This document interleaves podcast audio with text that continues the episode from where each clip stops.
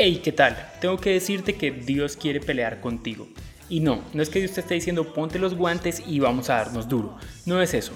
Lo que te estoy diciendo es que Dios quiere que tú también pelees en tu guerra. ¿Sabes por qué? Porque muchas veces oramos y le decimos a Dios, Dios, por favor, ayúdame a resolver este problema.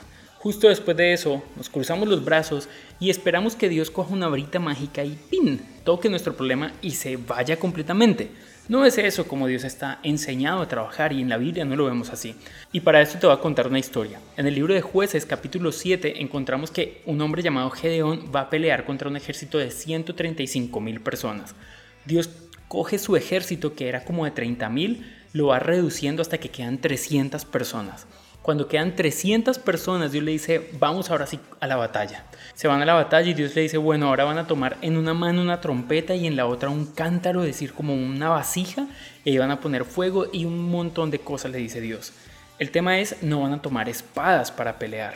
Dios interviene de una forma poderosa y pelea a favor de ellos, así que Gedeón y su ejército ganan la batalla. Lo que quiero decirte es, Dios quiere que pelees con él. Dios no te está diciendo, mira, quédate tranquilo, quieto, que no va a suceder nada. Gedeón tiene que ir con 300 hombres a hacer un trabajo que si bien no es el mismo como pelear solo, pero igual lo tiene que hacer. Quiero decirte dos cosas importantes. Primero, entrega a Dios el control porque no son tus fuerzas es la fuerza de Dios. Si pones un problema en manos de Dios, entrega el control completo. No comiences a decirle Dios, pero mira, yo pienso que debería ser así. Simplemente confía en Dios. Y lo segundo es justamente eso.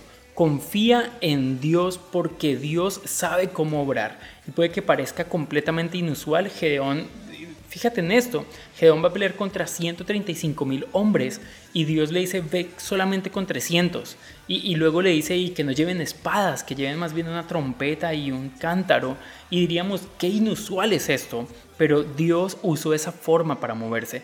Quiero decirte, no importa qué tan grande sea tu enemigo, si tú pones esto en manos de Dios, Dios va a pelear y lo hará seguramente de una forma inusual, pero Dios va a darnos la victoria. Así que confía en Dios y no dudes ni por un momento porque Dios lo puede hacer. Recuerda, Dios te está invitando a pelear, así que levántate, no te quedes quieto, no te quedes allí tranquilo, sentado, sentada. Dios te está invitando a pelear. Podríamos contar muchas historias más, pero en todas vemos que Dios prefirió trabajar a favor de lo que las personas estaban haciendo.